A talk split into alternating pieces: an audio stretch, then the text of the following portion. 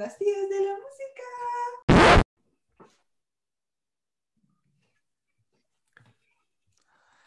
Este, ¿quién quiere empezar? Siempre empieza La usted. introducción siempre es la misma, ¿no? Sí, siempre empieza Pablo. ok, ok. Ok, ok, ok, ok. Es que somos tres y me puse nervioso. Este, bienvenidos a su fabuloso programa otra vez, semanal, anual, de las fabulosas tías de la música. Y este, como pueden ver, hoy tenemos de vuelta a su tía Sonata. y hoy tenemos un programa fantástico, volviendo otra vez a los compositores barrocos. Por fin. Esta vez sí estoy aquí por mi voluntad. Por fin se va a hablar de algo que sabía de qué de qué se trataba y que estuve insistiendo. No fue traída Y- con engaños. Sí, no, hoy no me trajeron con engaños. Hoy estoy aquí por mi voluntad. No en mis cinco sentidos, pero sí por mi voluntad. Y pues saquen sus calzones barrocos porque esto se va a poner. Y Bueno. bienvenidos de su programa, donde tu tía, la que le dice Reino Aventura a todos los parques de diversiones, te explica lo que es el ritornelo. Y hoy es nuestro segundo programa barroco Mm, y, y vamos a hablar del fabuloso Vivaldi. Este, De mi, de mi queridísimo Vivaldone.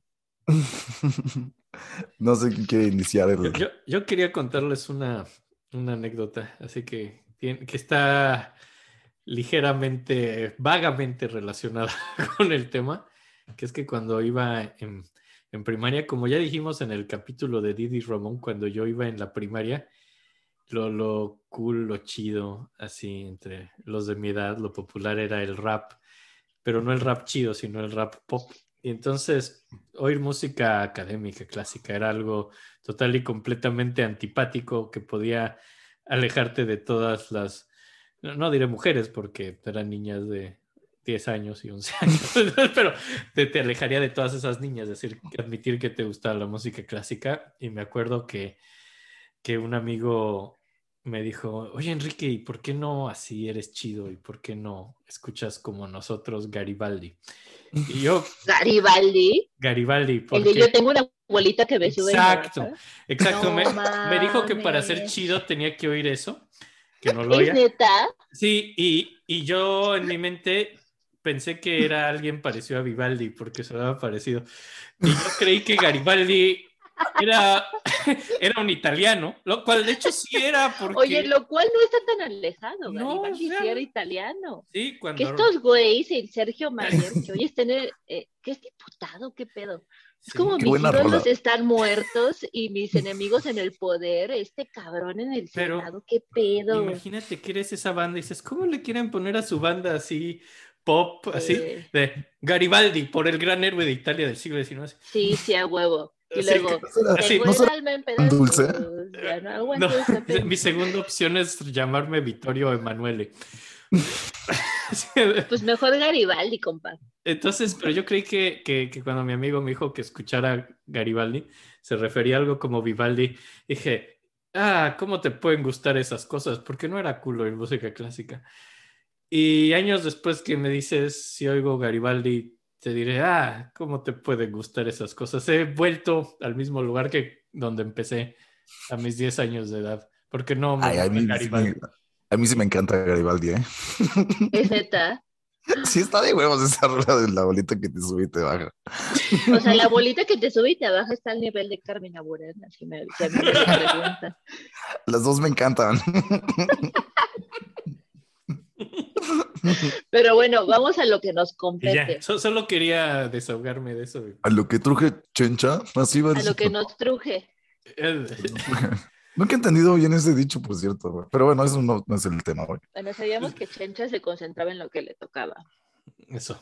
Eso, que eso es. Chencha sabía enfocarse bien. Chencha Sí. sabía de qué masco, de qué masco, de qué lado mascaba la iba, chale. Sí, Ese es el ¿a qué lado pedo, más se que conectan tarde y uno sabe de ya qué lado la iguana. botella de vino. Pero bueno, en fin. En fin, este güey nace el 4 de marzo de 1678 y bueno, su papá era Giovanni Battista, que era un panadero, peluquero y luego violinista. Y Qué random. sí, digo, se toca el violín, pero tenía estos otros trabajos y acabó eh, tocando en San Marcos, que es la gran catedral de Venecia, y era pelirrojo. Y es algo que también pasa con, con Vivaldi, también le van a decir il prete rosso. El prete rosso, porque era padre- sacerdote Y- y era pelirrojo. Ajá. Que, que yo me imaginé así que, que más que el padre sería como un monje. Y tú- te imaginas que le dijeran el monje rojo, así, pero que de cariño le dijeran el mo, así de el monje. Porque era rojo. Porque eso es lo que me estoy imaginando. Pero, El mo- pero el, el prete roso. Y tenía tres hermanos y dos hermanas, y al parecer era gente muy desmadrosa. Y era un gran apodo, ¿no? Por cierto, yo quería mencionar que me encanta ese apodo del monje rojo.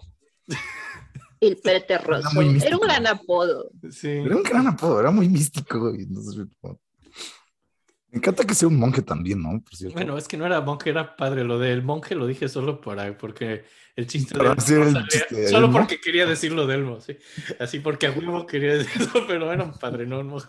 Pero y estaba pero- triste por eso también después, ¿no? El pobre porque no podía hacerlo bien por sus problemas de salud.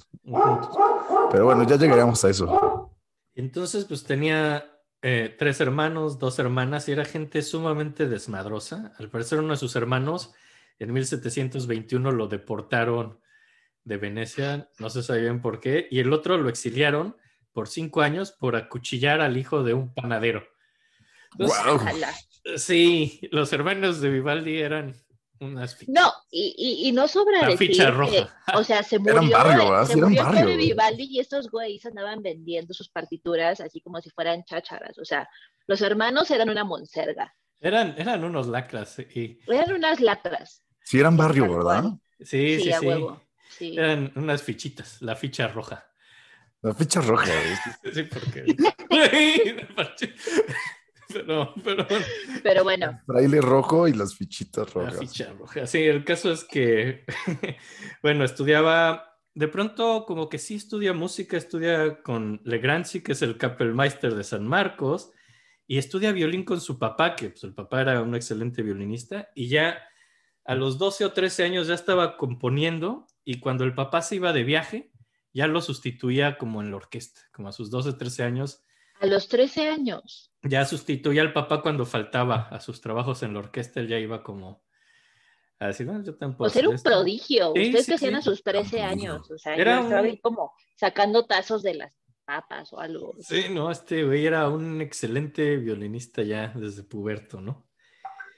Y, y pues bueno, y como era pobre, pues creen que la mejor manera de que se gane la vida va a ser en el clero, entonces entra a la iglesia, le hacen su tonsura, que es esta cosa donde me parece muy chistoso así clero que les hacen como esta calva, así que a muchos no sale así natural, pero que les rasuran esto y a los 15... ¿Cómo se llama esa cosa? ¿Cómo dijiste que se Se llama? llama la tonsura.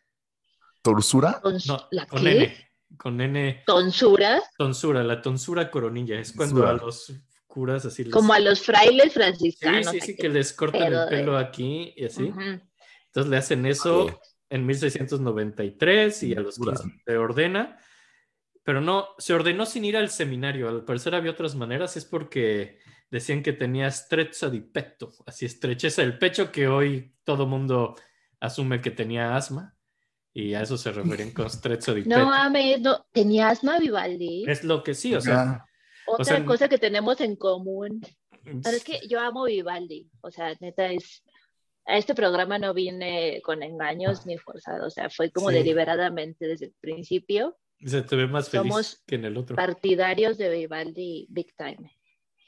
Y, y ya, no, no, tenía asma y de hecho es lo que decía Pablo, que por su enfermedad realmente no, no daba misa. El primer año estuvo tratando de dar misa, el primer año que fue padre, pero a la mitad de empezar así la misa tenía que interrumpirla porque siempre le daba asma.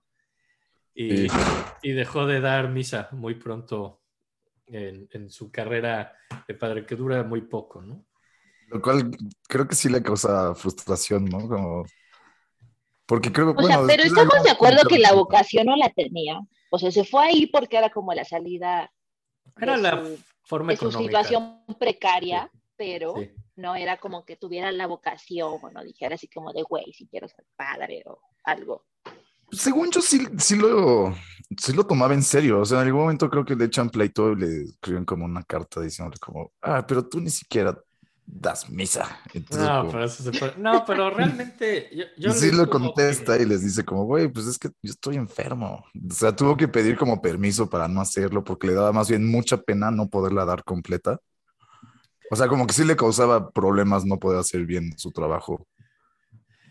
Ok. Pero, según yo sí le gustaba como todo esto de la, de la iglesia. Pues era la época, ¿no? En esa época creías o te ibas del diablo, no sé. Creo que no era muy opcional. Eh, y por ahí como que entre 1700 y 1703, digo, también como no era muy célebre en estos años, no es como que haya un detalle muy claro de su vida. Hay tres años que se pierden y hay quien especula que podía estar en Roma estudiando con Corelli o con Somis en Turín. Digo, y lo ven por ciertos estilos que toma así de Corelli, que de pronto toca parecido y toma eh, formas musicales parecidas. Entonces, se especula que pudo estar ahí, eso no se sabe a ciencia cierta, pero en 1703 entra a trabajar al Hospedale de la Pietà, que es como un orfanato para... De morras. Sí, de morras, que es para huérfanas, pero también había muchas que no eran huérfanas, sino bastardas, ¿no? Todas las... Sí, como Mm. las hijas naturales Sí, sí, de sí. los de los nobles de culo alegre de Exactamente. entonces. Sí, claro.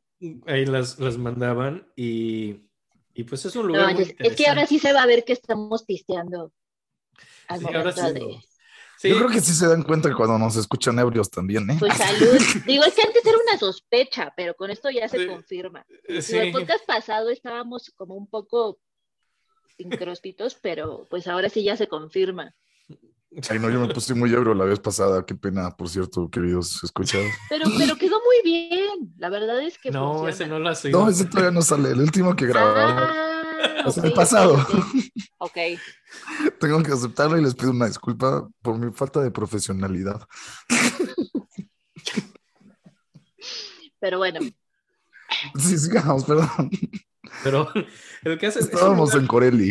eh, No, no ajá, estamos ya en el- estábamos en Corelli. No, ya estás en el orfanato, que es muy interesante. Digo, la calidad musical de este lugar era increíble. Las chavillas ahí cantaban increíble y venía mucha gente a oírlo. Y, pero es- hay cosas raras, ¿no? Porque de pronto en las partituras hay como partes de tenor y partes de bajo. Y no se sabe bien quién cantaba esas partes que canta una voz de hombre más grave. Pero hay como Órale. partituras que, y hay partes que dicen Paulina del tenor, o sea, parecer la tenor se llamaba Paulina, y, dice, y Aneta del basso. Entonces, Órale. la neta cantaba la parte del bajo, no sabemos quién es. Y Vivaldi, su Qué trabajo bonito. era el maestro de violín. Cuando lo meten ahí, solamente es el maestro de violín y eso Que sí. bueno, para poner un poco en contexto, o sea, muchos, o sea, Vivaldi tiene sin problemas más de 500 conciertos para violín. Bueno, Sí. para muchos instrumentos, pero el violín era su instrumento porque él tocaba violín. Pero, o sea, la música de Vivaldi, y si me lo preguntan a mí cuando me dicen, o sea, como un compositor para introducirte a la música barroca, antes que Bach, quizá mucho más amigable, yo diría Vivaldi, porque sus obras son como cortas, pienso que son amigables, o sea, las siento como, como que Concuerdo. son, acce- concuerdo. son accesibles. Pero Vivaldi componía estas obras ¿no? cortas y no tan elaboradas porque daba clases en un orfanato para niñas. O sea, entonces, con estas obras, con estos conciertos para violín, era con los que yo, él le ponía las prácticas a estas, a estas morras. Entonces, de ahí viene, como si quieren saber un poco el contexto, todos estos conciertos para violín, para violín y varios instrumentos, era con lo que él practicaba con estas chavas a las que les daba clase. Y tal vez también por eso, como dices, es tan amigable, ¿no? Tal vez porque justo era música. Para mí es súper amigable. O sea, si me preguntan a mí, o sea, así un neófito, algo para introducirse, ahí estoy despeinada, qué oso.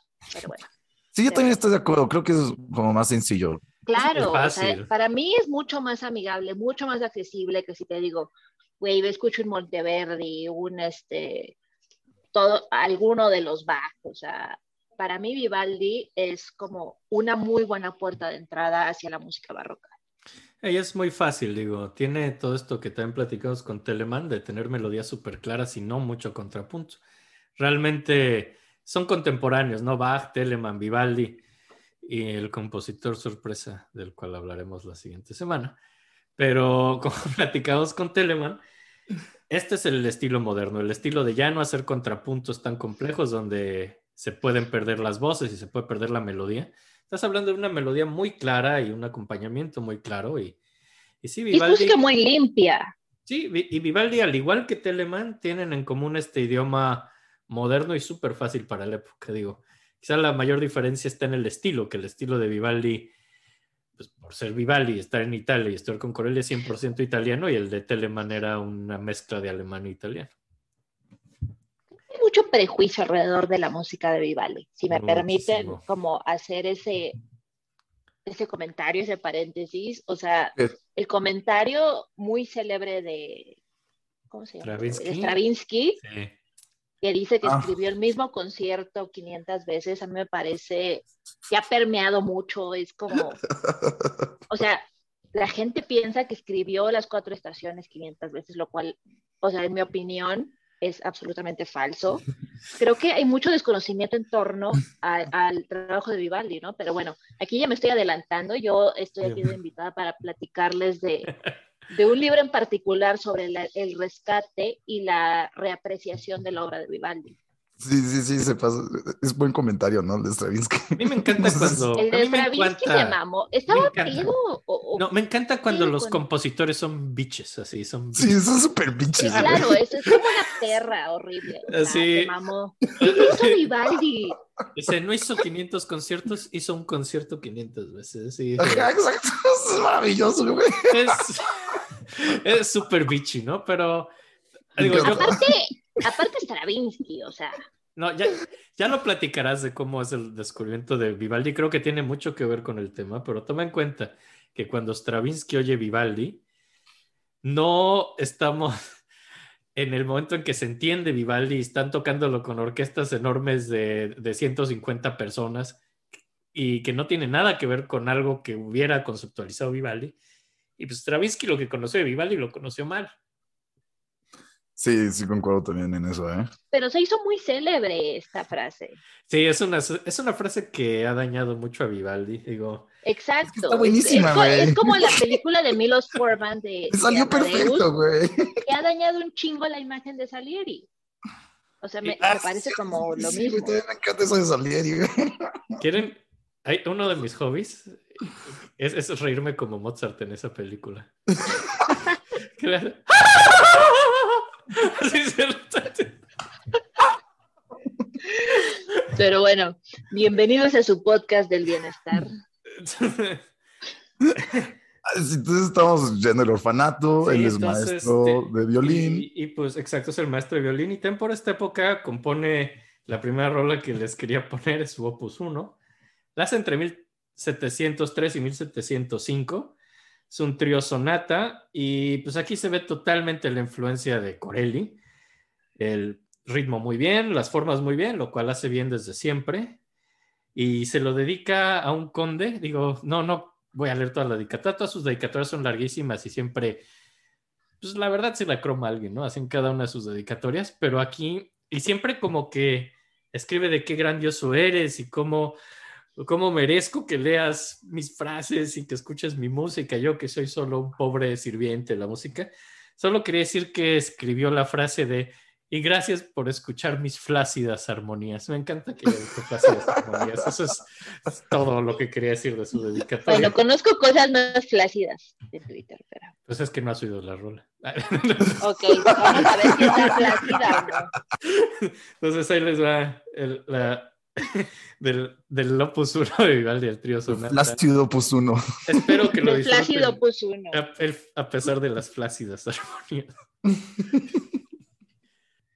Ese, ese es el primer opus. ¿Con quién lo escuchamos?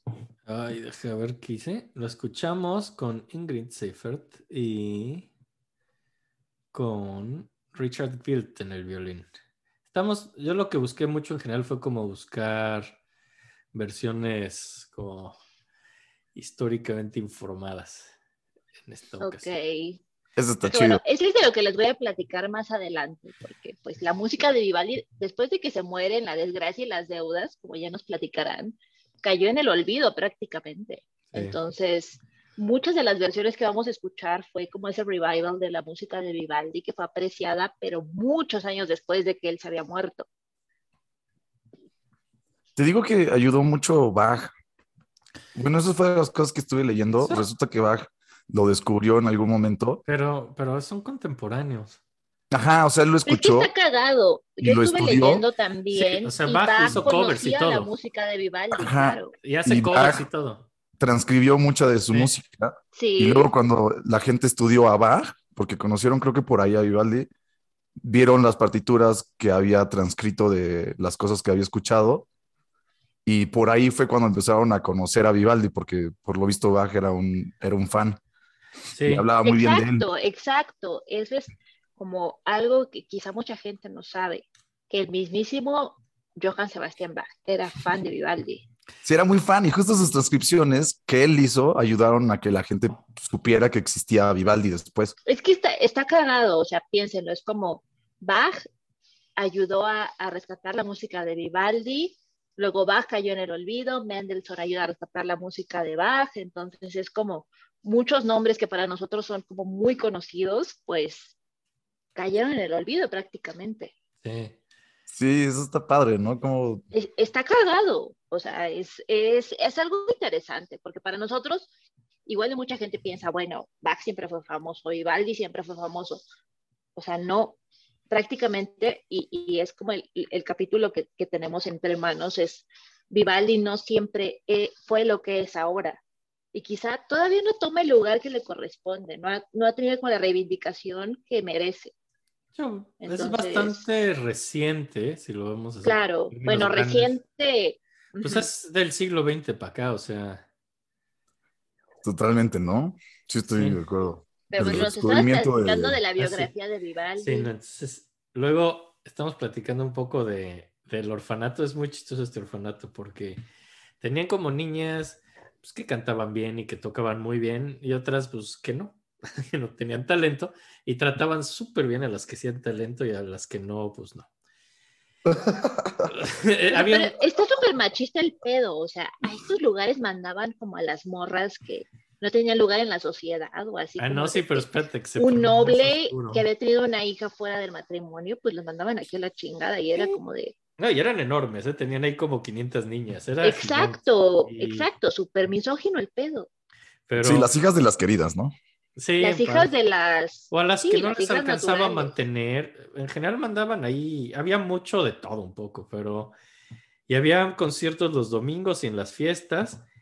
Y por ahí hay como un príncipe, pero venía gente a escucharlos de muchos lugares porque era ya célebre esto, ¿no? Incluso antes de Vivaldi. Llegó, por ejemplo, un príncipe de, de Austria, llegó a escuchar y dice, y lo describió y estuvo muy interesante porque dice que estaban ocultas de la mirada a la hora de cantar, que las protegían. Decía que todo era muy puro y que las dirigía un eunuco. Y el eunuco, en su descripción, era Vivaldi. Él asumió que Vivaldi era eunuco, lo cual no es cierto. ¡Ájala!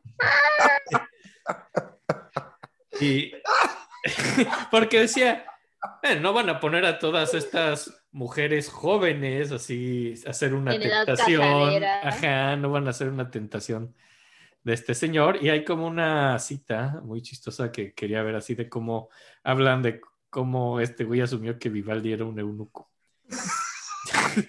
y la cita dice, A ver, para, para los que no tengan el contexto, un eunuco prácticamente era, pues, alguien que Que le cortaban los huevitos. no tenía órganos sexuales completos, entonces, pues, Sí, en esa época castraban a, a alguien que fuera a cuidar a. bueno, que era diferente, hay que hacer la diferencia los- entre los eunucos y los castrati, que eran "Son- totalmente intencional diferente". para conservar la tesitura que tenían, pues, en sus años más tempranos. No, esta es gente sin talento y que las quita. Esta es gente sin talento y sin huevos. Básicamente.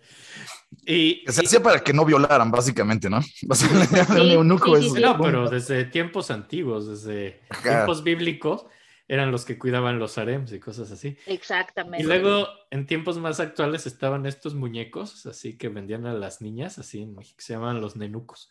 Y a mí siempre me sonó como a eunucos.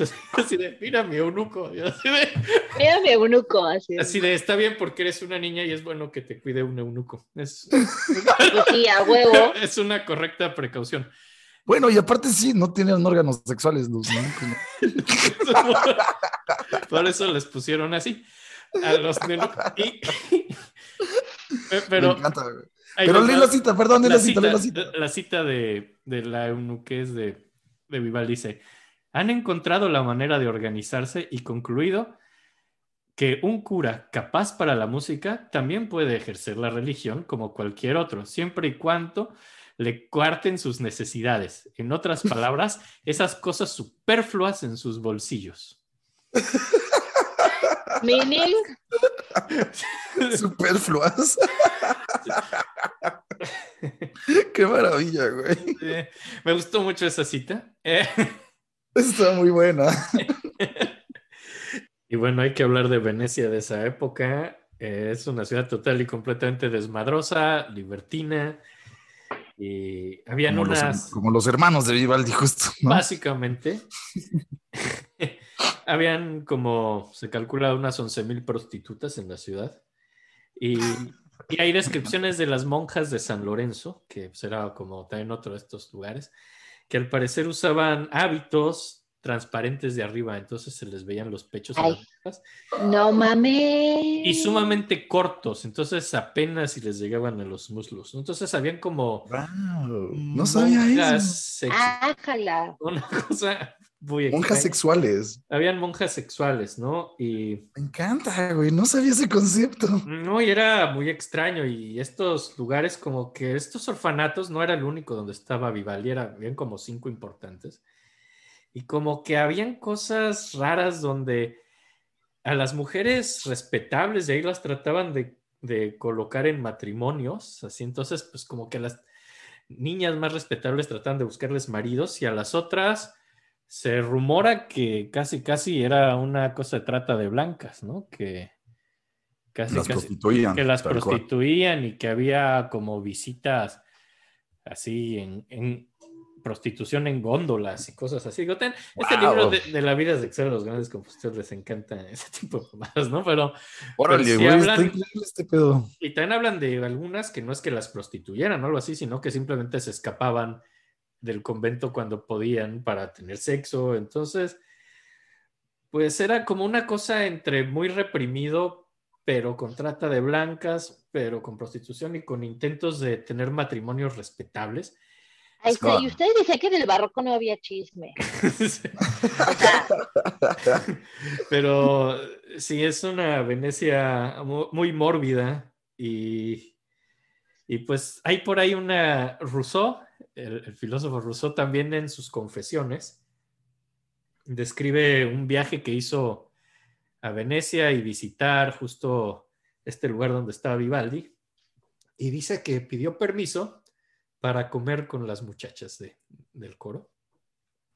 Entonces Rousseau comió con ellas y, y escribe como una cosa muy simpática donde dice que eran, que eran feas. Dice, eran mujeres muy feas, unas estaban tuertas, otras estaban marcadas de viruela, otras cojeaban, pero todas eran súper simpáticas y comí muy padre con ellas y nos divertimos horrores. Qué chévere. Y el día, y cuando me tuve que ir, salí enamorado de todas esas niñas feas y simpáticas.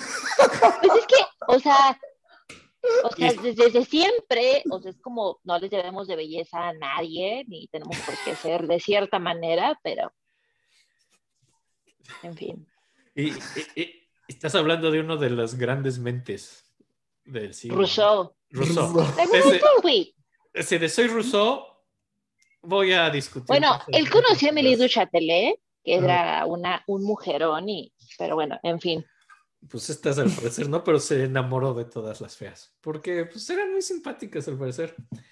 Y, Pues sí. Qué buen corazón tenían, güey. Qué buen corazón Buen tenían. corazón. y ya en 1707 ya lo ascienden de ser maestro, solo maestro de violín, lo hacen maestro di concerti, ya como que se encarga de los... Era como el concertino de, Sí, del, del Hospital de la Piedad. ajá, pero, Ujú. pero siempre tuvo una relación muy difícil con, con como quienes llevaban este orfanato y en 1709 pues le bajan otra vez, los, los descienden otra vez a solo maestro de violín. Y, nos, y también deciden es más hasta correrlo. Y no se sabe bien por qué, pero como que lo echan. Toda su vida va, van a correrlo y va a regresar y van a correrlo y va a regresar. Pero siempre estuvo ahí, ¿no?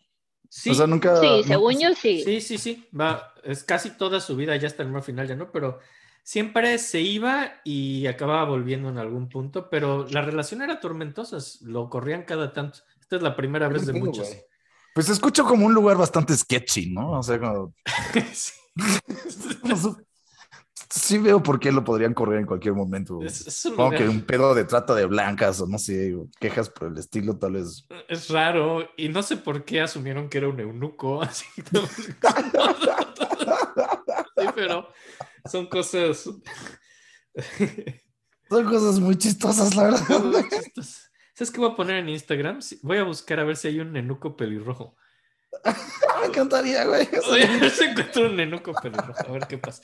Pero, pero bueno, luego entre 1707 y 709 es otra época que no saben bien dónde anda.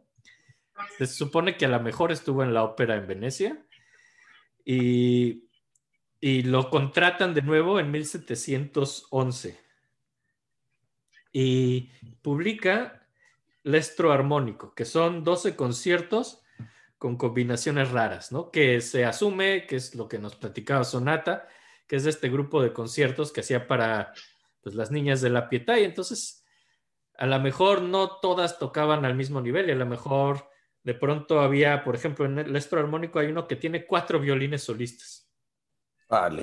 que es muy inusual. Ese, eso es otra cosa de Vivaldi que no mucha gente sabe. O sea, es famoso por, por un concierto que es como para violín, para violines, y es como muy, muy marcado que ese su instrumento, pero tiene chingos de conciertos para diferentes configuraciones, diferentes instrumentos, tiene conciertos para mandolina, tiene conciertos para bajo, tiene conciertos para flauta, tiene, o sea, para mucha configuración, configuraciones diferentes de instrumentos. Creo que es la parte poco conocida de Vivaldi que es como muy valioso rescatar. Y es por lo que había disponible en la Pietà. Si de pronto estaba tocando muy bien dos niñas flautistas, pues vamos a hacer un concierto que el, que el solista sean dos flautas. Entonces era muy lo que se iba topando con las niñas, realmente. Y- Está curioso, ¿no? Porque son muchos instrumentos, digo, por lo que hemos platicado en otros episodios, como instrumentos femeninos, ¿no? Que, pues justamente está en un orfanato de Pues mujeres. sí, pues sí, solo había mujeres. Digo, aunque pues de pronto sí tomaban los roles típicamente de hombres, eso de Paulina. Bueno, la tiene un concierto de cello, ¿no? También. Tiene de todo. Básicamente. Tiene pues, muchas cosas. Las el concierto de combinaciones cello es son- bellísimo, por cierto. las combinaciones son raras y es por, pues por esto, porque hacía de lo que había disponible, ¿no? Y estos conciertos de, de, del estro armónico están muy padres y es justo lo que platicabas. Este es de los que baja, agarra y, y arregla para teclado. Es- de hecho, es la siguiente rola que quería poner. Es uno de los que Bach tomó y aquí ya se ve el, el gran interés de esto, es que es como música ya muy personal, que se ve un estilo muy, muy de él, ¿no? Y con ritmos muy claros. Y, y pues quería poner el onceavo concierto. Son 12 conciertos, esto del, del estro armónico. El, el onceavo tiene dos violines solistas y todo esto que dijimos de que no es tan contrapuntístico, pues era hablar muy al general. De pronto, si este es muy interesante porque empieza con dos violines solistas que se están imitando muy rápido. Entonces hay un contrapunto súper rápido que está muy emocionante. Claro, hay un violín principal y le responde un violín secundario Sí. y es un uso del contrapunto y hay que resaltar que esto era antes de Bach. Pues medio al mismo tiempo, pero sí es antes, sí. Este sí es antes y de hecho esto es de lo que Bach va a tomar. Y, Exacto. y hay, pero después de estos violines que van corriendo entra un cello, también solista y entra lento. O sea, también la estructura es bastante interesante, ¿no? Entra lento el cello y de pronto esto lleva como un contrapunto enorme, así entre el cello, los dos violines y, Y la Y hay un orquesta. punto como de que explote el concierto. es Sí, y es por eso que este concierto 11 es el que a mí más me gusta. Y, los, y estos los publican en Holanda. La, la industria editorial en Italia, en especial en Venecia, era un desastre. O sea, no hacían nada bien. Y, y Vivaldi empieza a publicar, a pesar de que estaba trabajando en Italia y todo esto lo componía ahí, empiezan a publicarlo más bien en Holanda. Entonces, este es el onceavo concierto del Lestro Armónico y pues, escuchen lo que platicamos, dos, dos violines bien rápido contrapunteando, luego el cello lento y luego un contrapunto así grande. Qué bonita está, güey. Está verguísima. Está Es- verguísima. Es de lo que Está más me gusta. súper chingón. Sí. Y a ver, o sea, bueno, no quería decirlo, pero todo el mundo conoce las cuatro estaciones. Sí. Todo el mundo, quizá de los primeros acercamientos a la música académica que hemos tenido en general, por lo menos en México, es como las cuatro estaciones y ya sabes como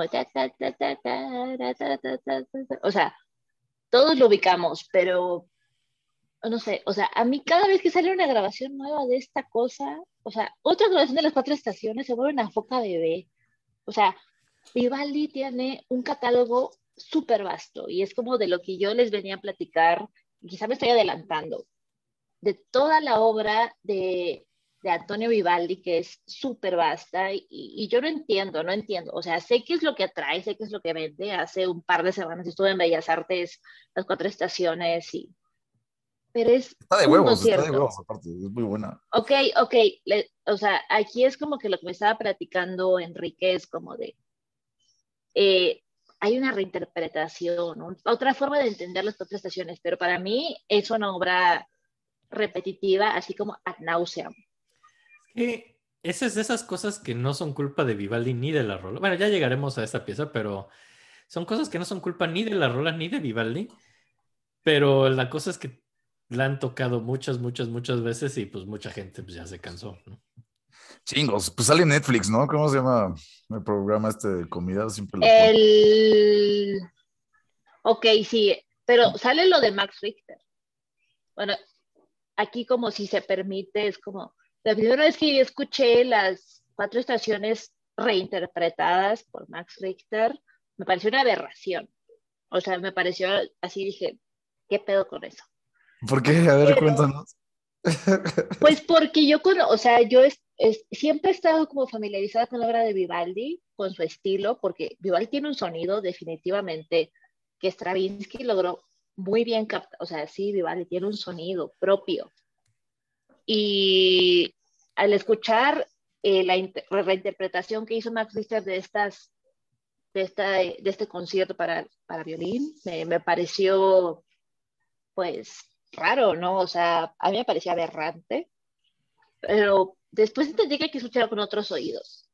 No estás escuchando precisamente a Vivaldi, es, es otra cosa, es otra mundo ha obra. agarrado esa rola para hacer cosas. Yo, yo me acuerdo mucho una versión en Coto de las cuatro estaciones. ¿En Coto? Pero Eh, ¿con quién ubicas las cuatro estaciones?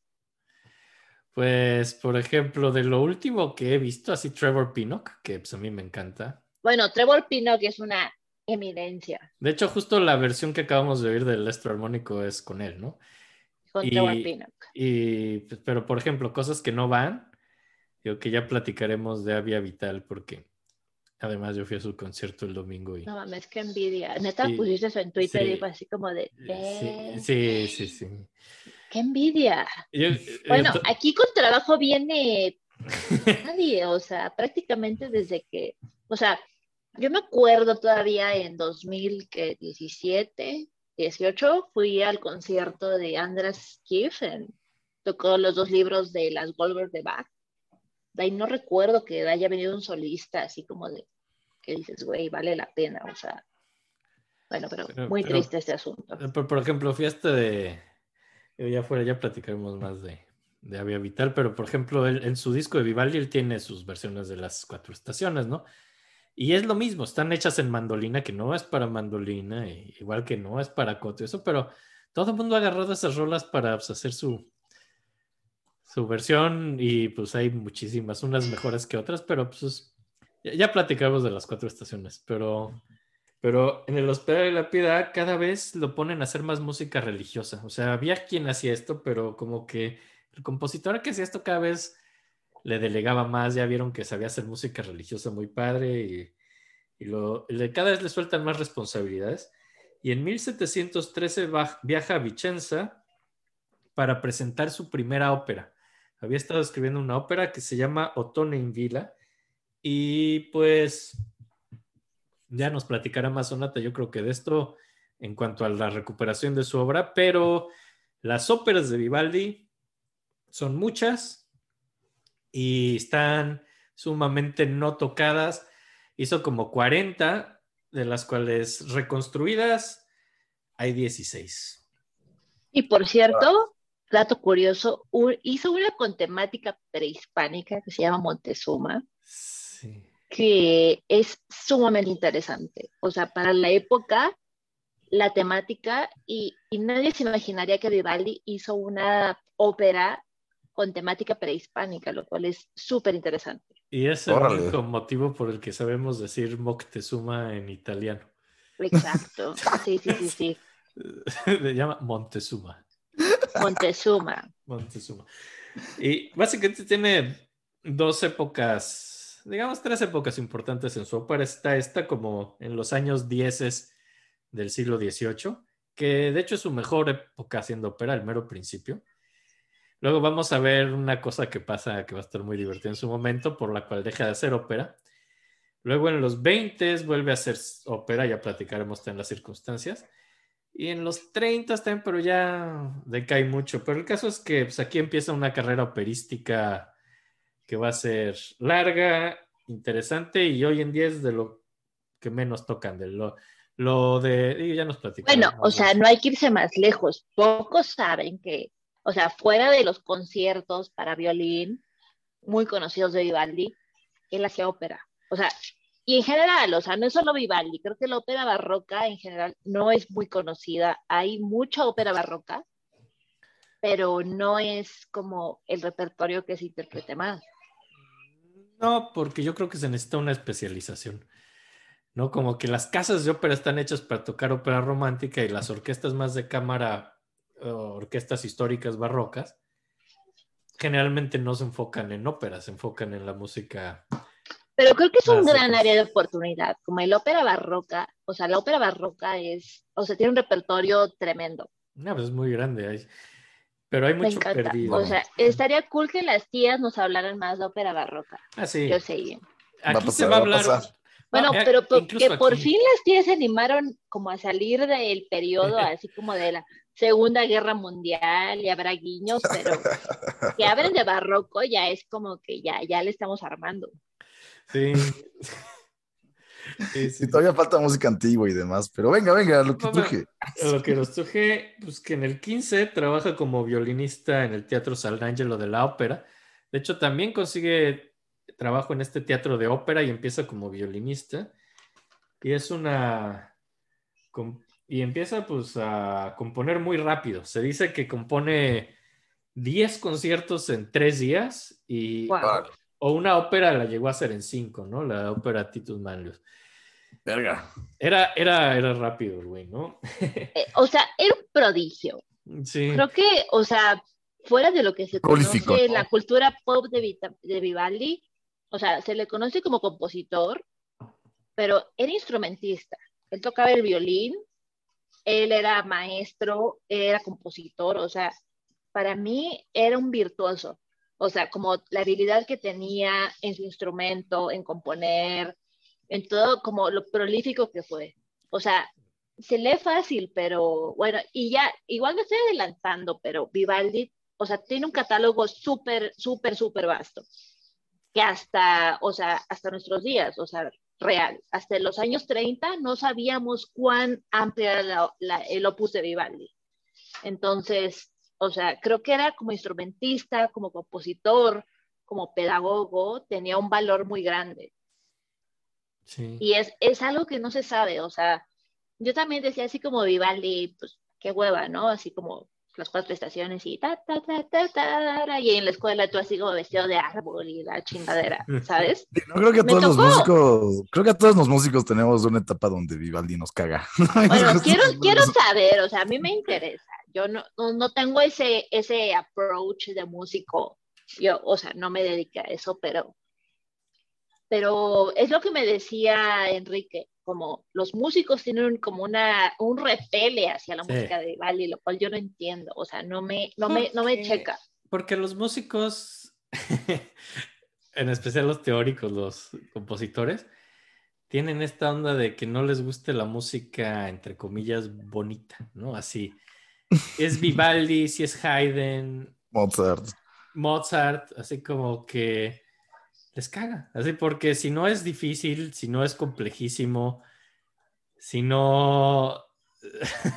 Pero creo que es como una etapa de, de crecimiento, ¿no? Como cuando entras y quieres hacer como cosas muy complejas y ya sabes cómo hacer fórmulas extrañas y, y ves esto y dices, güey, no se trata de esto. Pero me imagino que, o sea, como en matemáticas, es como de, güey, ves.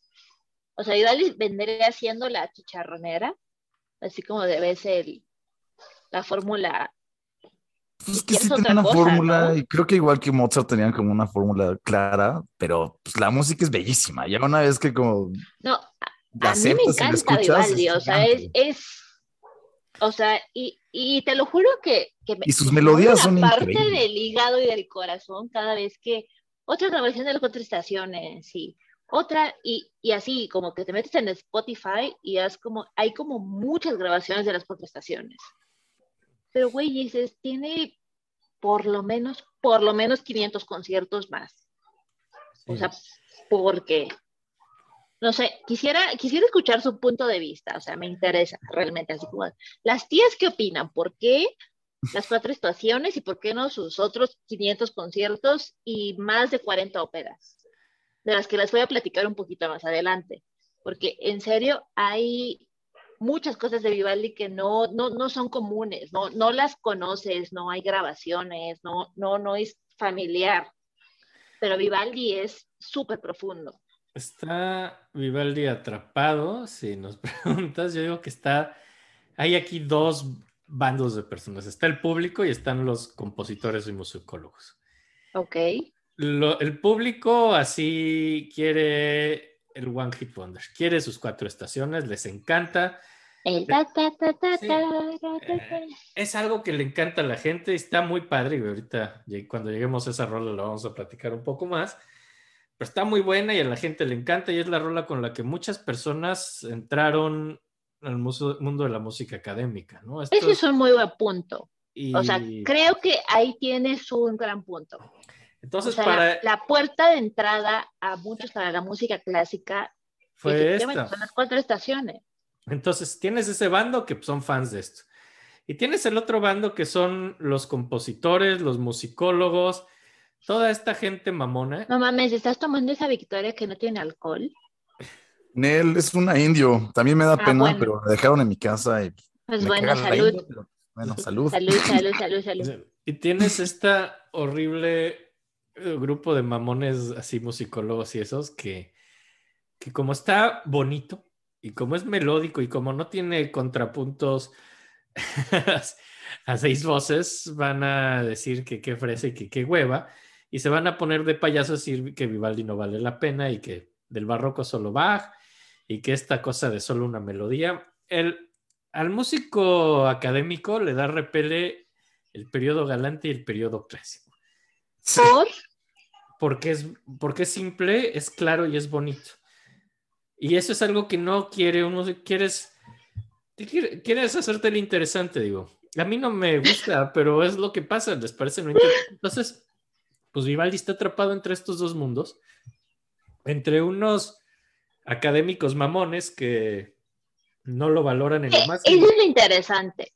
O sea, se muere Vivaldi y su obra cae en el completo olvido. Se le considera un músico menor. O sea, muchos años la obra de Vivaldi pues permaneció en el olvido, incluso hoy, o sea, ese revival de Vivaldi no es tan, o sea, de la antigüedad, así como que la gente siempre valorará, y, y me cuesta, o sea, a mí me gustaría entender por qué, o sea, la música de Vivaldi, teniendo su estilo, teniendo su sonido propio, o sea, se entiende. Hay que Yo el siento- contexto. Yo siento que hay también un tema como de un círculo en donde realmente tampoco conoces tanto Vivaldi, nada más conoces lo más famoso porque no se toca lo demás. Y creo que eso es un círculo que se empieza a hacer. Como no conoces, pues no se toca. Y si quieren hacer un concierto de Vivaldi, posiblemente no se vaya a llenar la sala o temas también. O sea, si no son las cuatro estaciones.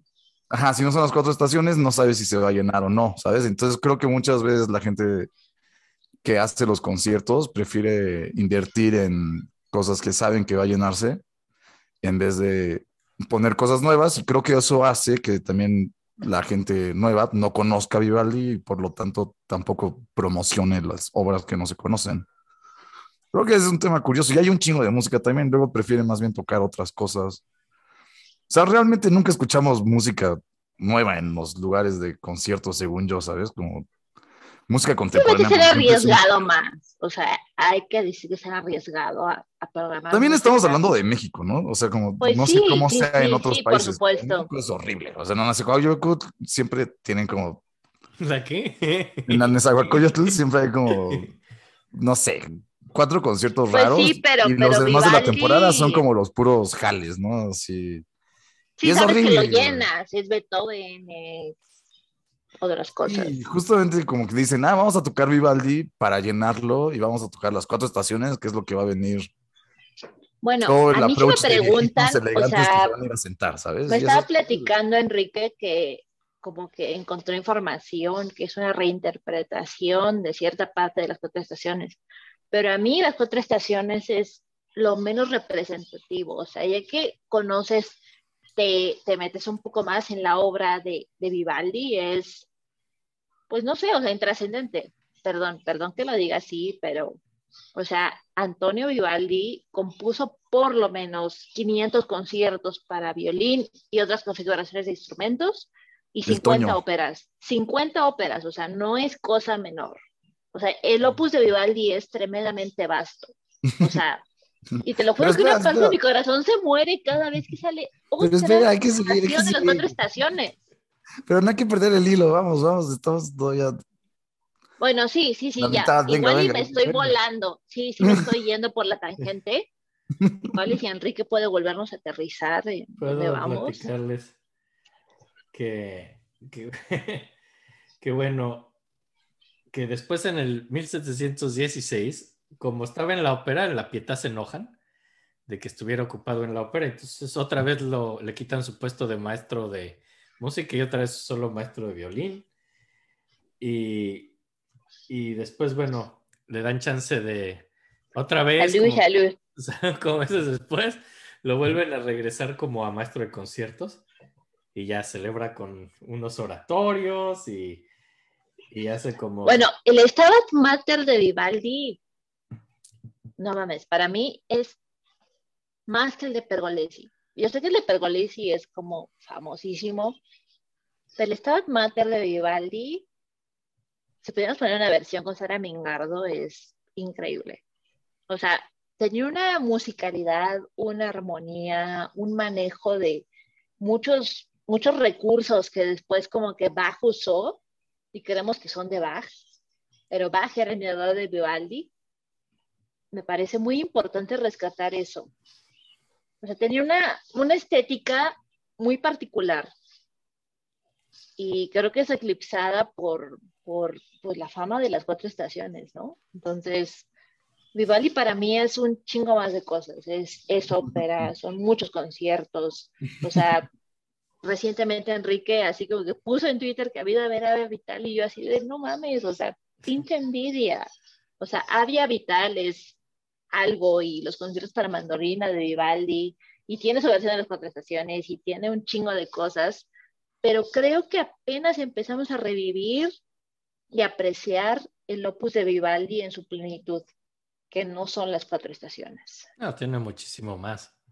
Exacto. Mucho, mucho Y es, es como lo que, lo que, por lo que quería hacer el programa y desde el principio y les dije así como de, me escribieron y nos escribimos y así como de, vamos a hablar de Vivaldi, porque Vivaldi merece más que lo que hay se conoce. Pero hay que seguir. Sí, sí, sigamos, sigamos, sigamos. Pues, bueno, quería ponerles una ópera que se llama La Incoronazione di Darío, que, que es de esta primera etapa que les había platicado, que tiene como sus tres etapas. Es de 1717 y es como muy interesante. Tiene un ensamble bastante más grande que en general, lo que eran sus óperas, que generalmente eran más chicas. Y había en Venecia un interés así por, por lo oriental, ¿no? Y esto está como puesto en la Persia del, del quinto siglo antes de Cristo, ¿no? Y, y como siempre en este programa, las óperas son una excelente excusa para contar una historia a la mitad de otra historia, porque además las historias de la ópera son una cosa bellísima. En cuanto a la mamada que suelen ser, entonces, pues, ok, ahí les va esta ópera. Primer acto. El fantasma de Ciro, empiezan con un fantasma, que es el de Ciro de Persia, decide aparecérsele a sus dos hijas después de haber muerto, a Statira y a Argene, y les dice, dejen de estar tristes de que me morí, cásense, tenemos que, el imperio tiene que seguir, ¿no? Y aparece este güey Darío, que es un guerrero, y él quiere casarse con Statira, que es la hija mayor, pero Argene, que es la hija menor, también está enamorada de Darío, ¿no? Como que a las dos les gusta. Digo, eso no pasa la ópera. No hay un desmadre de que se enamora de. Sí, no, porque generalmente todo es muy ordenado. no pasas cantando tus planes maléficos frente al enemigo. Eso no pasa. Sí. No, y hay otros pretendientes de Statira. Y, y bueno, y como que Darío y los dos pretendientes de Statira se ponen de acuerdo. Dicen, bueno, quien se case con Statira va a ser el rey, ¿no? De Persia. Lo deciden y Argene le pide ayuda a Niceno. Niceno era el tutor de las dos hijas, de, de las dos hermanas. Y, le dice a Niceno que le ayude para él quedarse con, para ella quedarse con Darío, porque a Niceno también le gustaba Statira. Al tutor le gustaba Statira, entonces la hermana le pide ayuda y ese es el primer acto. No, en el segundo acto, Argene engaña a, a Darío, le enseña como una carta así que le había escrito como un amante de antes, fingiendo que es así como de Statira. Y entonces ya parece que, que ya no va a estar con él y entonces pues Tatira decide, se compromete con los otros dos pretendientes, a los dos les dice que sí, lo cual es muy extraño, entonces, pero está triste porque ya quería a Darío y Darío también se pone muy triste y decide que quiere la venganza, Darío. Y, ese es A huevo. Obviamente. y el tercer acto, el tercer acto, Tatira eh, batea a sus pretendientes, ya ¿sabes? con los dos que se había prometido les dice que no. Y Niceno y, y Argene le dicen a Statira que le van a llevar con Darío, pero más bien la sacan de la ciudad y la dejan para que las bestias se la coman. Entonces, como que. Porque es, es un gran plan de asesinato. Sacan. Además, qué bestias. Estás. Me encanta, sí, sí, sí, las bestias, güey. Es Italia. No, no, no es Italia, es, Persia. Aquí había un camello. El camello no se va a comer a nadie. Los camellos salvajes del desierto. Vamos a hacer eso. Sea lo que sean las bestias. O sea, son maravillosos los planes así en las óperas, así para matar a la gente. Así, en vez de solo matarla, hacen cosas súper elaboradas que. Sí, como estamos comentando ahorita, ¿no? De los camellos salvajes del desierto. Ajá, que van a comer. bestias. Es Persia, o sea que la va a comer un camello, así, pero. Pero Darío va a rescatarla, se sale de la ciudad. Y mientras se va, este güey, Argene decide proclamarse reina. Y, y ya, pero es un plan muy malo porque, bueno, ella a lo mejor sí asumió que se murieron, ¿no? Entonces no está tan mal el plan. Pero el caso es que regresan Darío y Statira, se casan. Obviamente quitan a Argene y ya no es la reina. Se hace el rey. Corren a Niceo porque creo que fue, pues, no, no fue un buen empleado. O sea, trató de aventarla a las bestias. Y, y pues perdonan a los otros rivales, a los otros dos pretendientes, que si lo vemos honestamente, yo no veo mucho que haya que perdonarles, o sea, eran pretendientes, no hicieron nada malo. No, no, no, no. Nada más expresaron su amor. Ajá, decían, pues a mí me gusta esa señora. Eso Está no- chida. ¿no? Tiene mucho porte. Y ya, o sea, nada más por eso había que perdonar, pero bueno, lo bueno es que sí los perdonan. Y esa es como la ópera de la, la incoronación de Darío. Y eso es lo siguiente que quería ponerles un poquito de, de esa ópera, digo, para que conozcamos un poco. si no- A mí me encanta la ópera de Vivaldi. Sí, no, y hay que conocer un poco el estilo y pues nada más. Exacto, es, es un, co- para mí es un compositor súper subvaluado, o sea, no solo eran los conciertos para violín, eran las prestaciones, o sea, componía ópera, tiene más de 500 opus de conciertos para diferentes configuraciones de instrumentos.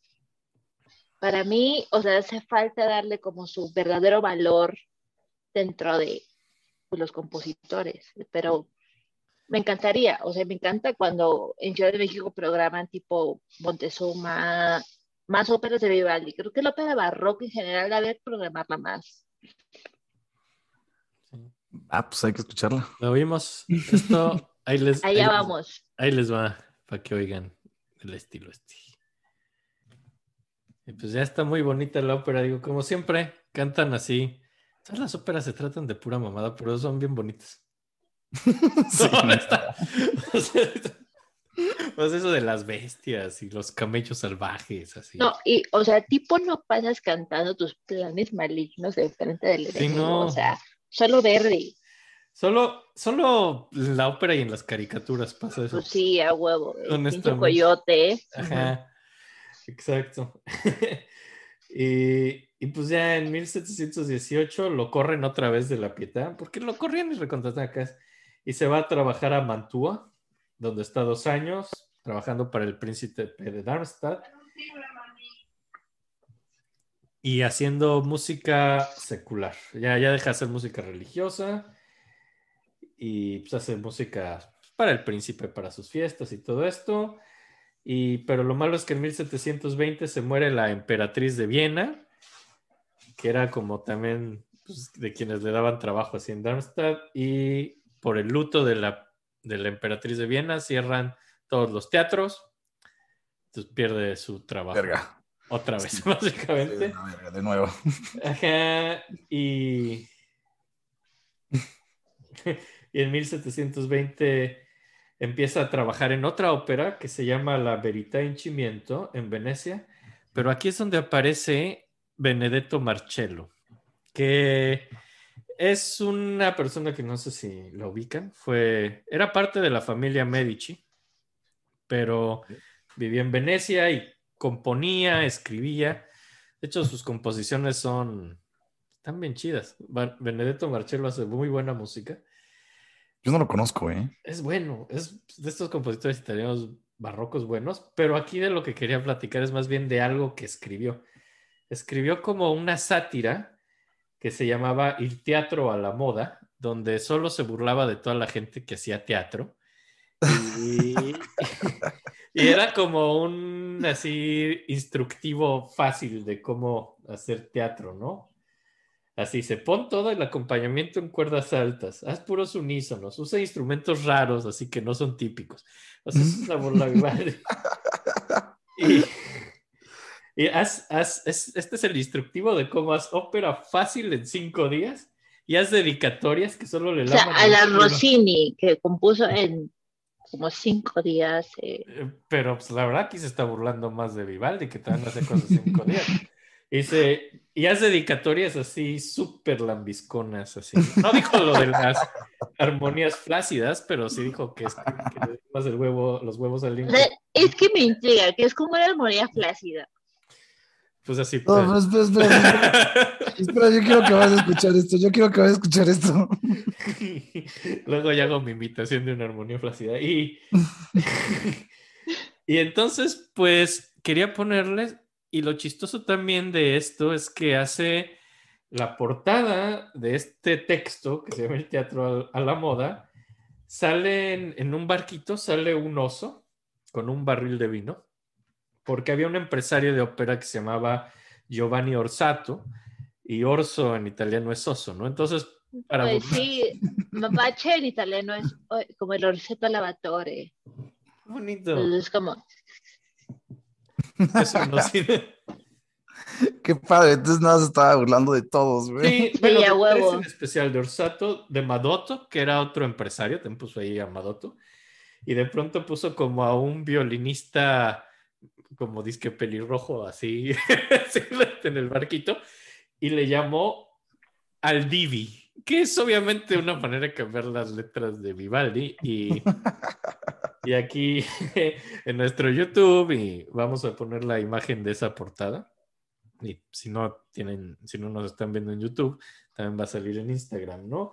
Entonces, esto, pues esta burla de Benedetto Marcello, pues habrá quien diga, pues me vale madres, pero no, sí le afectó. Y ahí, por eso decíamos que tiene varias etapas en su ópera. Aquí acaba la primera, porque realmente le pegó, le hizo, se sintió muy feo y como que dejó de componer óperas en Venecia.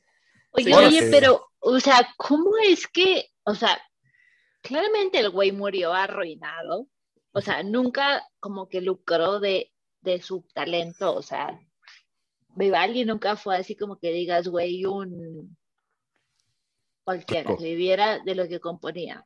Sí. No tuvo como un mecenas. Se murió endeudadísimo. O sea, los creadores lo perseguían, perseguían a la familia, a la hermana, a los hermanos. Pero, o sea, todo esto que compo, o sea, la obra que nos platicas, o sea, ¿cómo? O sea, Es que no- no, no, no, no les que- provecho. sí cae en el olvido y todo esto que dices, pero después, aquí todavía sí tenía Ahí le está yendo O bien. sea, le iba eso es bien. lo que me causa curiosidad. En su época fue famoso, fue dijeras, Sí, güey, sí, Vivaldi. sí, en su época sí. something. Sí, aquí sí todavía. Al final Sí, ya justamente por eso se está burlando Marcelo. Ya era Sí, una sea, persona pública. era Vivaldi. lo suficientemente importante como para que Marcello estuviera haciendo chistes de él. Eh, Mm. Aquí cae en el olvido y digo, ya lo veremos después, porque su música, spoiler alert, lo vamos a platicar luego, pero pasa de moda. Pero aquí todavía estaba de moda. Aquí su música era importante, era popular, era, pues cuando no estaba en, el, en la Pietà, en su orfanato, pues sí era importante en el Teatro San Angelo. Sus óperas sí se tocaban y le iba bien. Aquí le está yendo bien justo, Aquí ¿no? Y justo es eso, después del escrito, sí se ofende y De- de- deja de es- componer. En Venecia dejé de componer, o sea, sí hace óperas, pero ya no en Venecia, que era su casa y es pues donde era más exitoso, pero sí se retiró un buen rato de Venecia, de las óperas, porque, porque esto fue muy humillante lo que le hizo Marcelo. y, y, y, pues en 1720, y de hecho se empieza a viajar porque pues no quería estar ahí, donde fue humillado y se va a Milán en 1721. Órale, no mames, pinche Marcelo, güey. y en Milán, y, y en Milán le va mal. Y en el 22 se va a Roma, pero en Roma le va bastante bien con la aristocracia, pero también con el Papa Benedicto XIII. Les encanta su trabajo en Roma. En Roma sí le va chido. Y Verguísima. se queda ahí un buen rato. Hasta que en 1723 vuelve a la Pietà porque le dan otro, otro contrato bueno en Venecia, en la Pietà. y tiene que hacer dos conciertos al mes.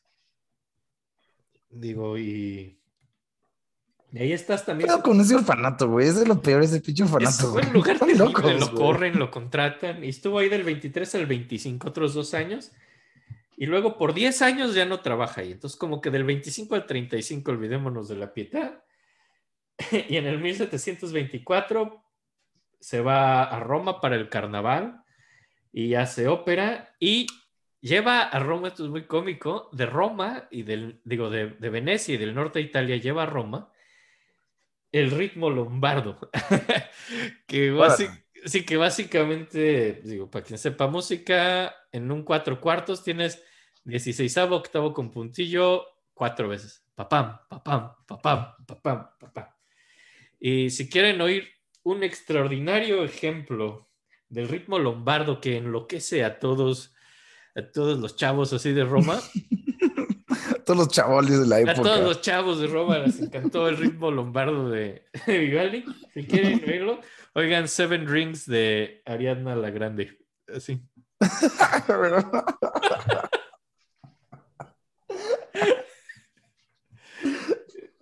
De Ariana Grande. Sí. Escuchen Seven Rings, que no lo hizo a propósito, pero sí tiene ritmo lombardo. No, Qué no, no, no mames. No, bye. Sí. Sí, aparte Sí. Grande. Sí, ¿No puedo Ariana la... intervenir? Sí. Ariana la Grande tiene ritmo lombardo, No mames. lo quiera o no. pom. Sí, en, en el, en el, en los, no, no en toda la rola, pero escuchen Seven Rings y sí tiene el papá, papá, papá. Tiene todo el ímpetu que llevó Vivaldi del norte de Italia al centro de Italia en el siglo XVIII. Muchísimas Y- gracias, Ariana Grande, por tratar de recuperar la música lombarda. Estamos hablando de, Voluntariamente, totalmente. ¿quieres hablar del revival de Vivaldi? Ariadna Grande. Me encanta. sigamos, sigamos. Digamos, es una belleza lo del ritmo lombardo. 1725, esto escribe Il cimento de la armonía de la invenzione. Son varios conciertos. Los cuatro primeros conciertos de estos se llama Las cuatro fucking estaciones. ya llegamos. ¿Es a? Sí. Sí, Ya llegamos aquí, ya Sí. llegamos aquí. Ya Dale, llegamos a dale, las dale. cuatro estaciones. Eh, ya lo platicamos mucho. Pero yo, por ejemplo, lo que veo es que pues, cuando empiezas con la música, las oyes y dices, puta, qué, qué pinche buena rola. Luego sí, la verdad sí. La tocaron tanto en tantas versiones y todo, lo oíste toda la vida que Se cansa un leve. a mí la verdad sí me cansó y cuando la redescubrí y me volvió a encantar fue preparando este programa porque leí los sonetos. Cada, cada una de estas conciertos, de los cuatro conciertos, está basado en sonetos que el mismo Vivaldi escribió. Entonces viene acompañado con su literatura. ¿Podemos leerlo? Claro, preparé uno de los sonetos. Digo, no vamos a leer toda esta madre, pero preparé uno con su correspondiente rola, ¿no? Y cuando lees lo que hizo musicalmente para retratar estos sonetos, la verdad es ahí redescubrí la pieza y encontré que realmente todo esto de hablar de las cuatro estaciones es por algo y es porque es una chingonería. O sea, Es un rolón, a mí me encanta, güey. Sí, no, pero leyendo los sonetos más, o sea, la manera de pasar a música, las imágenes visuales y literarias, como pocas cosas en cuanto a música programática. El invierno tiene esta parte del soneto donde habla de cómo se resbala uno en el hielo al caminar, entonces habla de cómo... No, pero hablas de dar los pasos despacio, de así, de dar Ajá. pasos muy chiquitos en el hielo para no caerte y lo notas en la música. Luego notas lluvia y lo hace como pizzicatos hacia el agua en la ventana. Es sumamente descriptiva la pieza, como pocas y como muy pocas en su época. La verdad, redescubriéndolo, es una pieza pues enorme. La verdad, es como una gráfica. Si no entiendes nada de música y lo oyes, dices qué maravilla. Si entiendes poco, dices qué hueva. Si entiendes mucho y entiendes todo eso, dices otra vez qué maravilla. Es una maravilla. Baja y sube. Por ejemplo, vamos a leer. Eh, a mí la que más me gusta, bueno, me gustaron mucho el verano y el invierno. Todo el mundo las conoce. Invierno, no mames. Pero el verano me gustó más porque el soneto está lindo. Miren, ahí les va el soneto del verano, dice. Porque más está muy dramático. dice. En la temporada del sol que quema, un hombre languidece. Su rebaño se reseca, el pino está quemado, el cucú encuentra su voz y pillando con él también la paloma y el jilguero. El céfiro respira gentilmente, pero con dificultad. El viento del norte aparece de pronto. El pastor llora porque tiene incertidumbre y miedo del viento y sus efectos. Sus cansadas extremidades no responden al estímulo de su miedo, al rayo y el trueno. Mientras tanto, moscos y moscas en furiosos enjambres lo rodean. Sus miedos se hacen realidad. Truenos y rayos cortan los cielos y caen piedras de granizo cortando el maíz y los otros granos de su cosecha. Es algo sumamente dramático y triste de alguien. No es un verano chido, no es el Hot Girl Summer. Es un calor horrible que, te, que está oprimiendo a este pobre campesino y lo hace O languidecer. sea, apendejante. Sí. Pendejante, sí. y tiene sus Pendejante. insectos que chingan y al final solo se dice, no, va a llover súper culero y toda su cosecha se pierde. Está súper dramático el verano y quería poner, y además cada una de estas partes Vivaldi tuvo el detalle de decir qué parte del soneto es qué parte de la música, o sea, sí es súper detallado, ¿no? Órale, qué bonito. Ajá, y quería poner la parte donde solo está total, completamente abrumado, echado sin poder moverse a pesar de que está aterrorizado y no se puede mover, y solo lo rodean moscas y mosquitos, y es sumamente angustiante. Entonces, Ponla, ponla. creo que ya lo han oído, pero ahí Ay, les va ponla, ponla parte del verano de Vivaldi. Y pues ya no sé si esto haya hecho que vean de una que manera lloren. fresca, sí, que lloren No sé si te había hecho que lloren. por el pobre campesino que está a punto de perder su cosecha. Si no les hace eso un poquito de lástima, son unos culeros. Son unos psicópatas. y, y sí, sí, hizo muchísimo. Digo, también, por ejemplo, hizo mucha música religiosa, que luego es como algo que pues le empezaron a dejar hacer en, en, en el Hospital de la Pietà. Cada vez le daban más esa responsabilidad. No era como oficial y, y también pues como que de eso hay mucho perdido y hacía como principalmente dos tipos de música religiosa, ¿no? Habían como las misas, que generalmente es chistoso en Vivaldi, a diferencia de otros compositores, porque como que están fragmentadas, ¿no? Hay como Kiries, hay como, hay un Gloria, pues que es como, creo que la parte religiosa de su música es lo más famoso, el Gloria, y yo diría que después de las cuatro estaciones es lo que más se toca de Vivaldi, el Gloria de una de sus misas. Y además hacía otra manera de hacer música eran los salmos. Como que ponía música de salmos. Yo les quería compartir uno de sus salmos para que viéramos cómo era su música religiosa. Pero, pero no, mira, porque Sonata nos platicaba del Stabat Mater.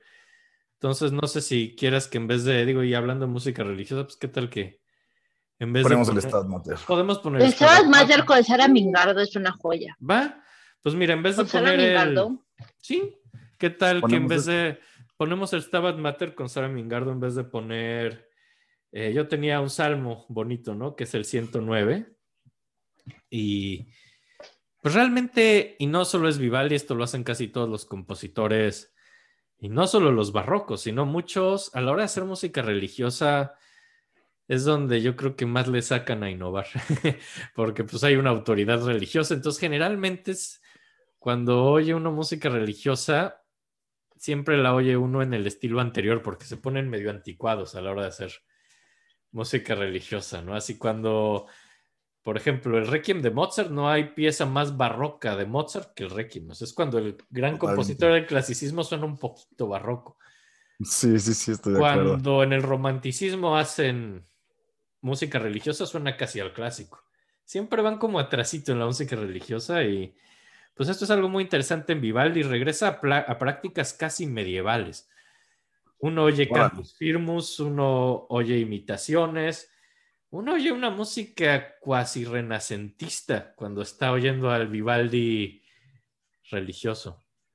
Entonces creo que vale mucho la pena. Ponemos entonces eh, Stabat Mater con Sara Vingardo. Ahí les va. Va. Y ya como ven, esa es la música religiosa de Vivaldi. Es mucho más sobria que su otra música. Como pues, es normal cuando alguien hace música religiosa, ¿no? Se van como más por lo sobrio. Comentamos, pero está hermoso. Y qué bonita Me versión, ¿eh? encanta. El Stabat Mater de Vivaldi es, para mí, es mucho mejor que de Pergolesi, que es más famoso. Está muy lindo, definitivamente. Habría que de Pergolesi. Pergolesi, Pergolesi es interesante también. Pero... Sí, es interesante. Pero su Stabat Mater no es lo mejor que tiene, definitivamente. No, no, no, no, las óperas. Pero, pero Exacto. bueno, luego en 1725, pues eh, eh, podemos decir que ya pasado el dolor de los chistoretes de Benedetto Marcello, empieza una segunda etapa de ópera en Venecia, ¿no? Que que en parte también es por una relación personal que vamos a ver ahorita. Empieza con la Fere, la fe de Tradita, empieza a hacer muchas óperas. Y en 1725 no es cuando empieza oficialmente, porque nunca empieza oficialmente a estar con esta mujer, con Ana Giraud, pero, pero pues aquí se sabe un poco más. Es la, es la hija de un señor que hacía pelucas, un francés que se apellidaba Giraud, escrito como Giraud, para ustedes que no sean francés. Y en italiano lo, lo, como que lo italianizan como Giro, nada más. Y pues Ana Giro debuta en Mantua, era una cantante. Era una alumna de Vivaldi, que ya era una cantante antes de conocer a Vivaldi. No es que Vivaldi la volvió loquera. Y, pero después se va a estudiar a la Pietà con él, aunque no era una mujer internada en ese orfanato ni nada, pero Vivaldi era como su, maestro, ¿no? Eh, no era particularmente una buena cantante. Realmente no, y tampoco era particularmente guapa, según algunos testimonios, pero al parecer tenía ciertos atractivos, principalmente, dicen, su boca, sus ojos y su pelo. Ok. Y pues están todos los rumores que, pues en este año, en 1725, quiere comprar un clavecín y Vivaldi es el intermediario en la compra de este clavecín. Y pues como que hay muchas idas y vueltas, muchas cartas de las negociaciones del clavecín y al final alguien lo acusa de robar a Vivaldi. En esta transacción de comprar el clavecín para Ana Giraud, acusan a Vivaldi de robar, de cobrarle más a Ana de lo que pagó por el clavecín y de quedarse con el dinero. Esto al parecer fue algo que no era cierto, fue algo infundido, luego se defendió y ya nadie dijo nada, pero al parecer es cuando empieza una relación con esta mujer. Eh, es una relación que no es abierta, porque este hombre es un cura, hay que decirlo. Digo, si no se acuerdan, esta persona en teoría no puede tener sexo ni con Ana Girón ni con nadie, en teoría, y además, digo, digo no, no, era, no era un eunuco, pero no era un eunuco, pero no lo usaba. Lo tenía, pero no lo usaba. ¿Eh? Que era como los botones así donde está como una aeromoza en los aviones, que están pero no los usas. Exacto. ok, ok, ok. Eh, entonces... Salud. Salud. Salud, salud. ¿Qué estás tomando tú? Cerveza. Que nada, se me acabaron mis cervezas. No mames. no mucho. Pero, pero al parecer es un. Tiene esta relación con esta mujer, la Inquisición, que estaba ahí de Metiche, lo, denuncian. Dicen: Ana Giro está durmiendo en la casa de Vivaldi, ¿no? Y no solo estaba durmiendo en la casa de Vivaldi, sí, qué metiches, ¿no? Se muda con Vivaldi y también mudan a la hermana de Ana Giro, también se muda con Vivaldi, Paulina Giro, y se muda como en teoría como su enfermera por la stretta di pezzo, así por su asma. Entonces estaba Ana Giro que no explicó, no, no dio una excusa de por qué se mudó, yo me mudé, y Paulina sí dice, sí, yo me mudé porque soy la enfermera. Ella sí tiene una explicación, pero no, no sé si fuera una enfermera, pero dice que era la enfermera. pero eso es lo que dijo, ¿no? Pero es lo que dijo. Aunque también hay rumores de que ambas eran amantes de Vivaldi. Ay, qué bueno, güey. Me da mucho gusto. Sí, porque componía bonito, se lo merecía. Se lo merecía. Sí, no, a huevo. Sí, claro. Bien. Y, y, también, pero entonces se rumora que las dos son como antes de Vivaldi y se rumora incluso que hay una boda secreta con Ana Giro. Ok, qué bonito. una boda oculta así con ella. Y pues este es un gran momento para, para Vivaldi, tiene ya fama internacional. Las estaciones que... Pero, pero, o sea, no sobra decir que toda la vida vivió endeudado, o sea, no, no, es que no es toda de grande fortuna de mi no. vivía. En su vida sí le fue bien, aquí le iba muy bien. De hecho. O sea, le iba bien, pero el güey sabio pendejo y siempre tuvo un chingo de deudas. O sea, la neta, lo que es. o sea, tuvo, gozó de fama como compositor, tuvo su familia en su momento.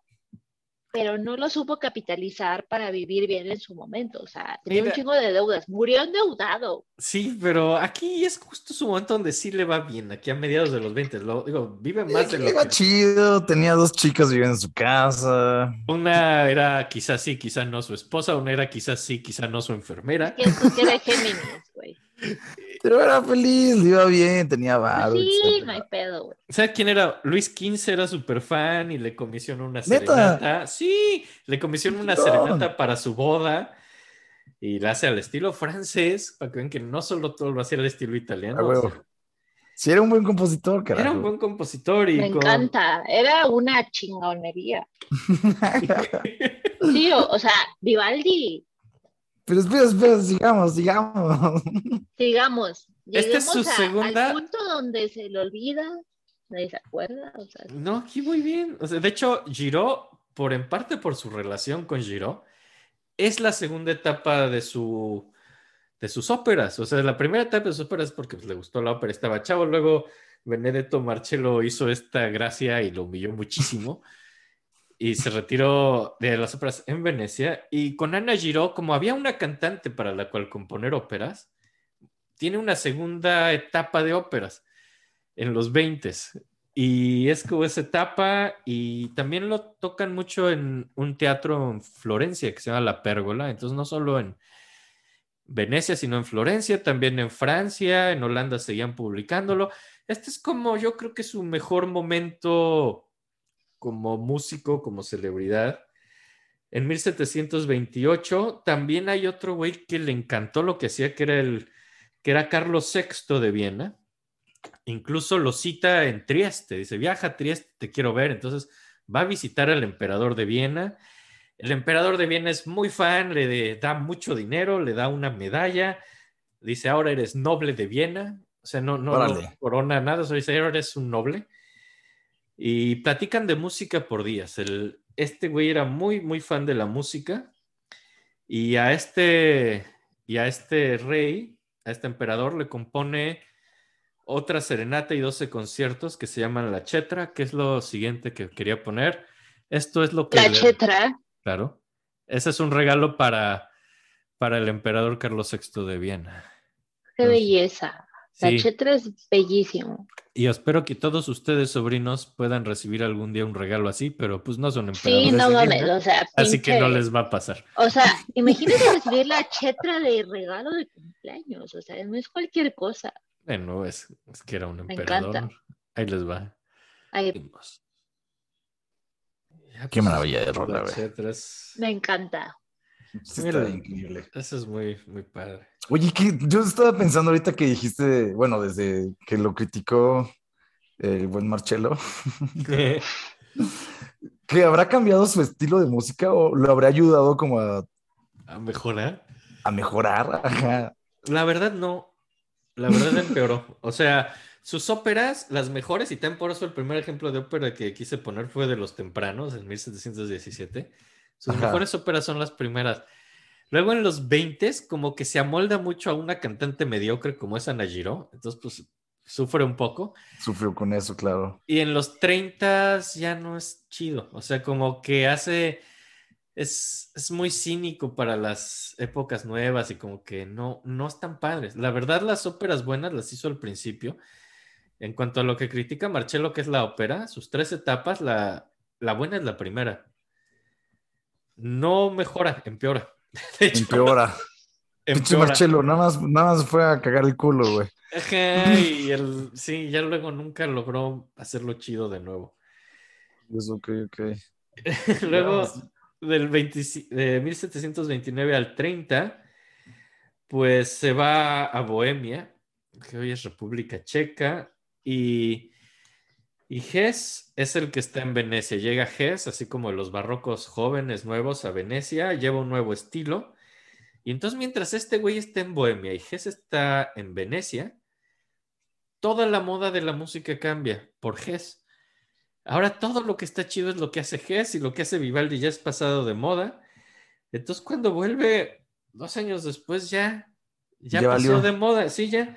Y ahí a lo mejor es lo que platica Sonata que pues sí, empieza a irle mal de dinero y todo, pues sí, porque el güey pasó de moda. Antes sí era importante y le iba bien, pero aquí no. Y entonces ya también se va con sus hermanas y con su papá, se van a Praga esos años porque pues ya en Venecia no había muchos... No tiene nada. Ya no tiene No. chamba. Ahora en Praga le va bien, digo que es un lugar pues más alejado de las modas musicales, entonces todavía un poco más anticuado. O sea, no es la Viena de, No, no, de qué tiempo. no, o sea, es el mismo imperio, pero pues es un lugar provincial, Praga comparación de Viena, si vas a hablar del imperio. Entonces está en Praga y le va bien con sus óperas medio anticuadas, le va bien con su música religiosa. Y vuelve en 1732 a Italia, llegando primero así como a Verona y a Mantua, donde van estrenando óperas en el 33 con un éxito pues regular, ya la verdad no bien. Y lo contratan en 1735 en La Pietà, después de 10 años, regresa, No mames. ¿Qué pedo con En el mismo lugar. regresa al mismo lugar. Se pasan de lanza, güey. Están locos. Ahí es donde pasó más tiempo, sí, o sea, del 25 al 35 no trabajó ahí, 10 años estuvo fuera, pero pues, 10 años después vuelve. Y mientras está ahí, quiere componer una ópera en Ferrara. Y compone esto y, y hay un chorro de cartas de ida y de vuelta a Ferrara con los organizadores, hay muchos problemas logísticos, hay muchos problemas de dinero. Había una bailarina que iba a salir en la ópera que se apellidaba Coluzzi, que se enamoró de un güey y a la mera hora se escapó a Venecia y los dejó sin bailarina y no quería regresar. Y le decían, güey, te pagamos, por favor regresa, te llevaste el dinero y nada más no quería. Hay muchos problemas en esta ópera, es como algo muy difícil. Él insiste en que tiene que cantar a Ana Girón, no querían que cantara a ella. Y ya, finalmente lo logran, lo programan, después de dos años de trabajar. Y cuando va a ir, el cardenal de Ferrara, que se llama Tomaso Rufo, hace lo que tú dices, que dice, ¿sabes qué? No, ese güey no puede entrar a Ferrara. Ay, no, güey. Ese cabrón no está bienvenido aquí. Y su concubina, esa vulgar mujer que se acuesta con un padre, tampoco. Joder. Y dice, no puede entrar a Ferrara porque, como dices, no dice misa. Y un padre tiene que decir misa. Y además, tiene, vive con Ana Giró y eso es escandaloso. Y es terrible porque él en parte apostó por sí mismo en esto y puso mucho dinero. Ese dinero lo perdió. Aquí también va yendo hacia la ruina. Perdió mucho dinero en esta producción en Ferrara donde ni lo dejaron entrar a la ciudad. Y pues aquí vale madres, ya. Después de esta época, de fines de los 30, es un güey pasado de moda que perdió mucho dinero en su intento ir a Ferrara. Y pues lo único... Ahí entro yo. No, casi, casi. Ya casi, espera, Casi, espera, espera, ya casi, casi. casi. Ya casi, ya casi. En el 38, pues tiene una última temporada en la ópera de, Ven- de Venecia, en San, San Angelo.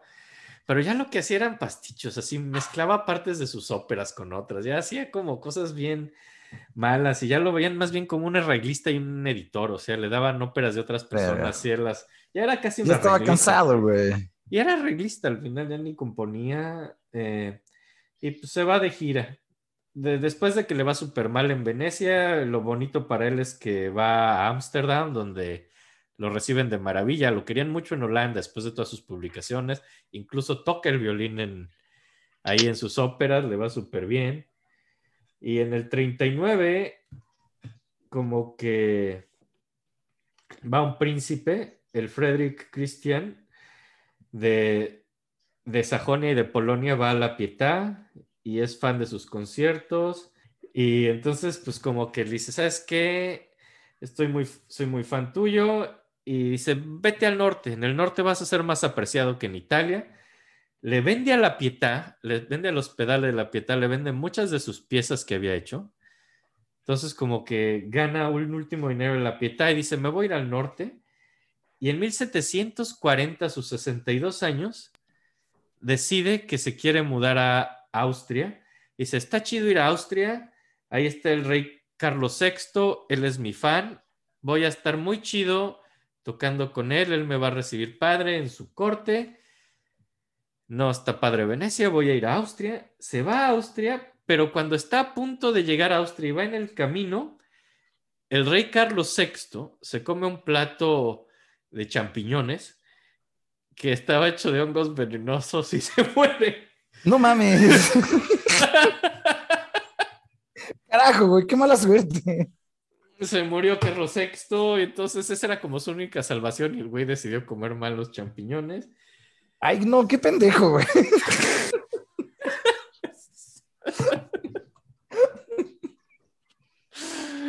Ay, entonces ya estaba ruquito y ya se había ido de su país y ya iba llegando y se muere este güey y, y lo, y pues ya lo, lo heredó todo María Teresa de Austria, pero que tenía muchos problemas. Entonces, lo único que no le preocupaba era ayudar a Vivaldi. ¿no? Entonces, como que Claro. No dio pues, madres. el pobre güey está en Viena, sin dinero, sin nada, ya sin el rey, y como que ahí, pues, acaba quedándose en una casa de alguien que lo cuidaba, en una especie de hospital, y de una inflamación interna se muere como a los dos meses de llegar ahí. Lo entierran en el panteón del hospital, que ya no existe, ese lugar ya no existe, así como onda Mozart. que- ¿Dónde está enterrado? Está enterrado en Viena, en el, así en el hospital donde se murió, en el panteón del hospital. Ahí lo enterraron, ya no existe el hospital, ya no existe el panteón, ya no se puede visitar a Vivaldi. Cosa curiosa, había un niño ahí en Viena que estaba en un coro que fue a cantar al entierro, así porque no fue nadie, se fue un corito y un padre y uno de eh, Haydn. No, Ah, casual. Haydn a sus nueve años cantó en el funeral de Vivaldi, que no fue nadie, pero ahí estaba Haydn cantando, ¿no? Órale, qué cagado. Y pues ya, eso fue. Ah, pero antes de esto, bueno, estábamos pensando poner rolas, pero mejor que nos. Quería poner el concierto de Fagot por ahí, que es de las piezas que vendió en La Pieta antes de irse. ¿Lo ponemos Ah, y pues luego sí. nos cuentas? Porque más Sí. está muy bonito ir a un concierto de otro instrumento. ¿Va? Sí, aparte es muy bonito. Ahí les veo el Muy concierto de Fagot. Pues ya, nada más para que vean que no todo era violín. Y está increíble, güey. Qué bien Sí, componido sí, sí, sí, sí. Y ya, por favor, Sonata, cuéntanos. O sea, ya nos contaron las tías la biografía de Vivaldi. O sea, en su momento fue famoso, luego de en decadencia, luego pasó de moda, como todo, ¿no? Como en nuestra época. Hay música que, que trasciende, hay música que cae en el olvido, pero la música de Vivaldi pasará a desapercibida después de que se muere. O sea, Vivaldi se muere desafortunadamente lleno de deudas, lleno de, o sea, lo perseguían sus acreedores, sus hermanos, sus, her- sus hermanos como que vendieron sus obras, las partituras eran como, bueno, pues te pagamos con esto y sabía que Vivaldi era un gran músico, en su época tuvo la fama, pero se muere y su obra desafortunadamente cae en la, en el olvido, o sea, pasa de moda, así como la música de nuestro tiempo, pues pasa de moda. Entonces, pues es cuando yo les quiero recomendar, o sea, vengo a recomendarles este libro que se llama El caso Vivaldi. En italiano se llama El affare Vivaldi. No hay que confundirlo con un, con un bodrio de 2002 que se llama El acontecimiento de Vivaldi, que pues es una, una desventura de la narrativa muy ¿Qué es a la eso? Dan Brown. No, no, no, no. Esto no vale la pena, pero el, el- Ok. el caso Vivaldi es de Federico María Sardelli, que bueno, yo estoy investigando y es como un, un músico acreditado, muy eh, pues inmerso en la música de Vivaldi. O sea, Federico María Sardelli fundó en 1987 una orquesta que se llama Modo Antiguo y interpretan música barroca históricamente informada. Entonces, no es como cualquier vato, ¿saben? Entonces, si ustedes se llegan a topar con este libro que se llama El caso Vivaldi, vale mucho la pena leerlo. Es una, es, es difícil de clasificar. Es una mezcla de ficción y narrativa de cómo se da este rescate de la música de Vivaldi hacia 1930. Habría que situarnos, si hay que poner una contemporánea, en 1930 eh, se da un revival de esta música antigua, ¿no? No solo de Vivaldi, sino de muchos compositores y eh, bueno, o sea, la novela es eh, muy, muy descriptiva, o sea, va intercalando, va dando saltos temporales.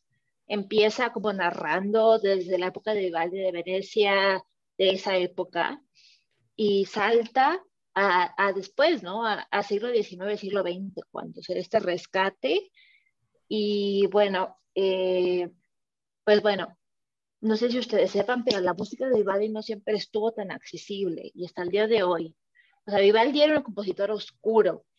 Eh, se conocen las cuatro estaciones, es aparentemente un compositor popular, pero pues ahí es donde viene el valor de este autor, de Federico María Sardelli, que no solo es, no solo es autor de este libro, tiene una orquesta que se llama Música Antigua, que fue en 1987, que se dedica precisamente al rescate de la música antigua de Vivaldi. O sea, este señor es una autoridad. O sea, es nada más y nada menos que miembro del Comité Científico Instituto Antonio Vivaldi de Italia, que es responsable del catálogo del compositor. Entonces, de verdad, si ustedes tienen la oportunidad de leer esta obra, es, creo que vale mucho la pena o sea, es entre ficción y no ficción. Y él mismo al principio del libro te dice, o sea, los, los personajes de esta obra son eh, basados en personajes reales, es un hecho, está históricamente informado esta obra.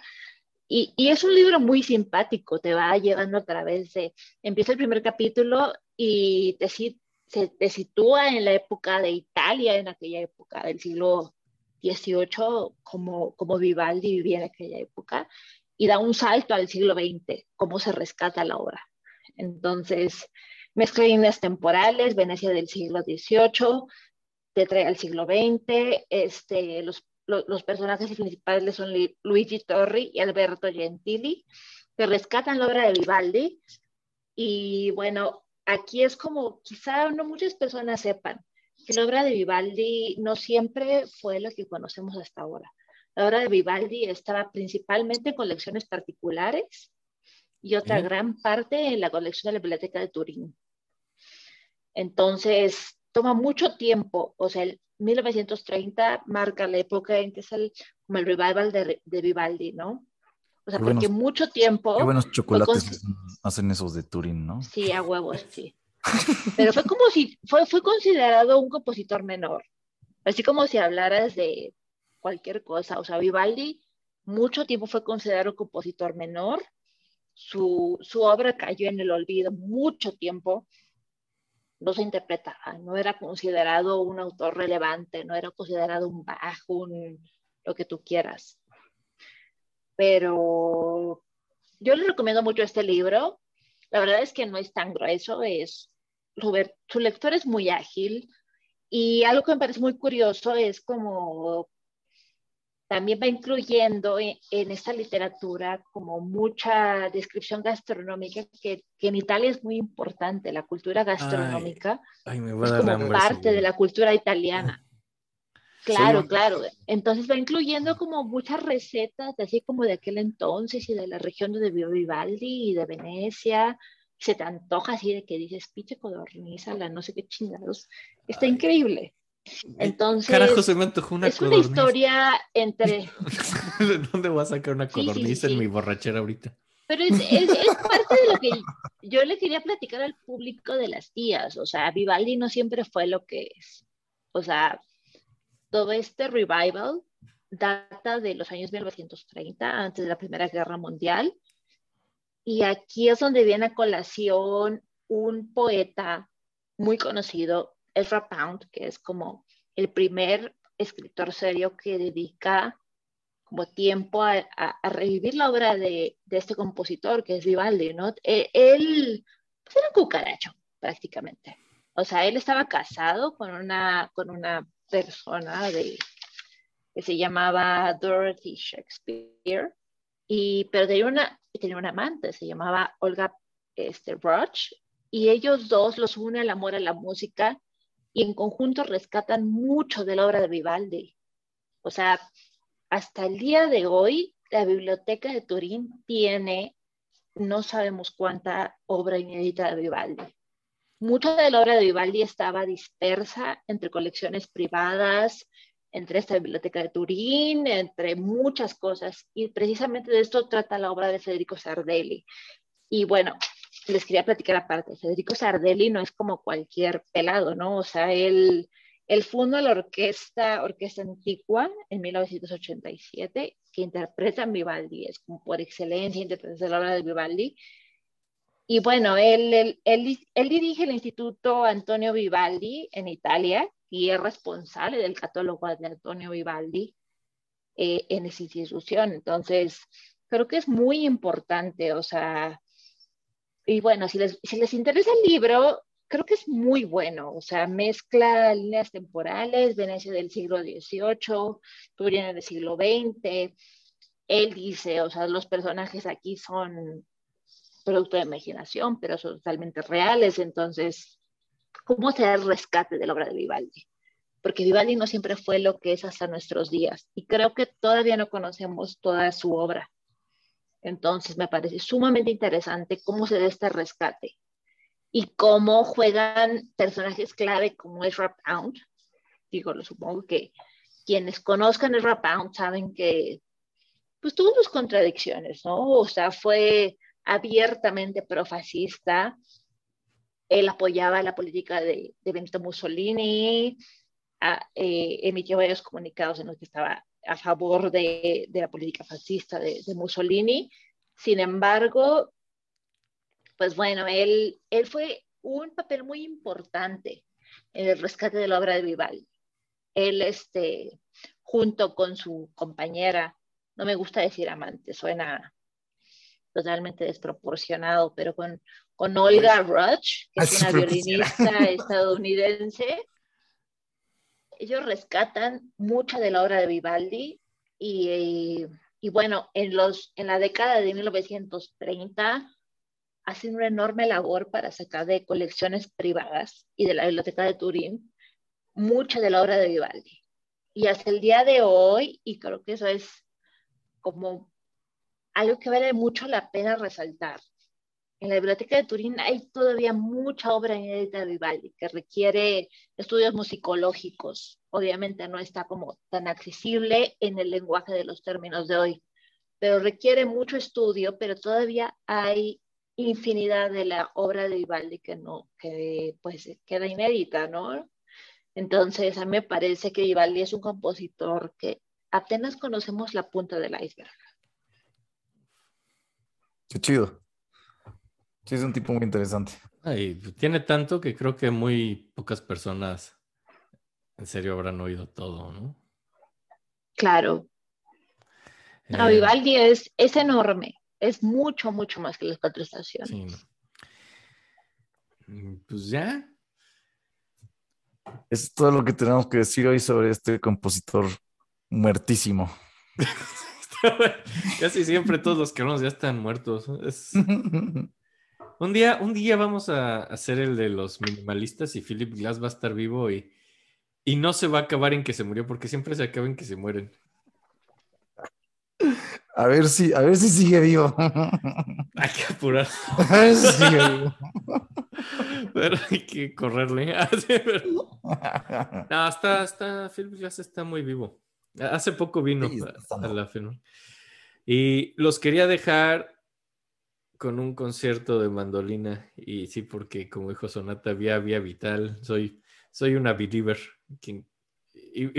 Me encanta. Vía vital es tremendo. Sí, sí, sí. sí. Es, un gran intérprete de Vivaldi. Sí.